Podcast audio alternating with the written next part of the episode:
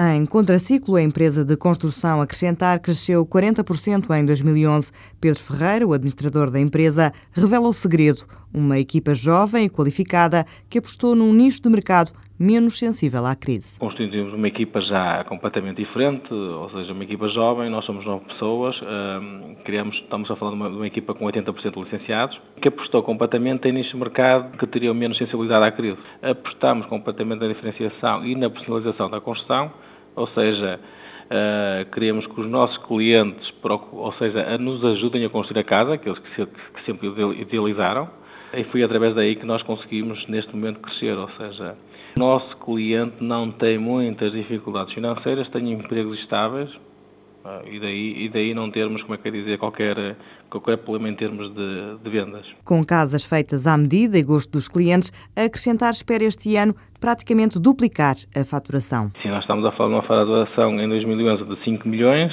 Eh, eu não fiz as contas quanto é que teria agora, sinceramente, mas estamos a falar depois acima, 49% acima de 5 milhões. Isto sem sair de Portugal. É assim, o mercado internacional neste momento não está nos nossos horizontes, mas o mercado nacional sim, ou seja, nós somos uma empresa uh, que está muito sediada aqui em Braga, o nosso objetivo é crescermos para, para o sul do país, ou seja, se calhar um mercado muito mais apetecível que o de Braga, o mercado de Braga é muito concorrencial, ou seja, se calhar 80% das construtoras em Portugal se calhar estão, estão neste distrito, não é?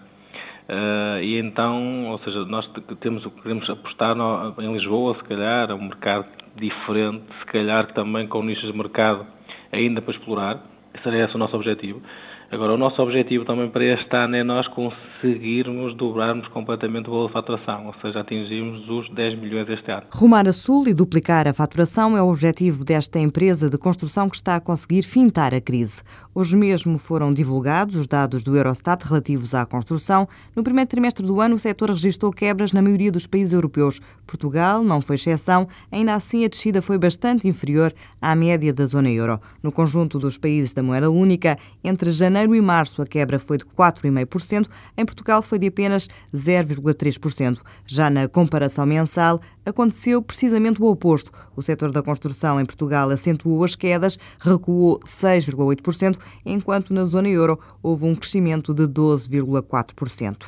A Soares da Costa anuncia que a proposta da sua participada nos Estados Unidos para a construção de uma autoestrada foi considerada a mais competitiva pelo Departamento de Transportes da Flórida. O projeto, avaliado em mais de 42 milhões de euros, inclui a construção de cerca de 12 quilómetros de estradas de acesso e cinco viadutos. A obra, a realizar pela Prinça, participada da Soares da Costa, tem um prazo de dois anos e dois meses.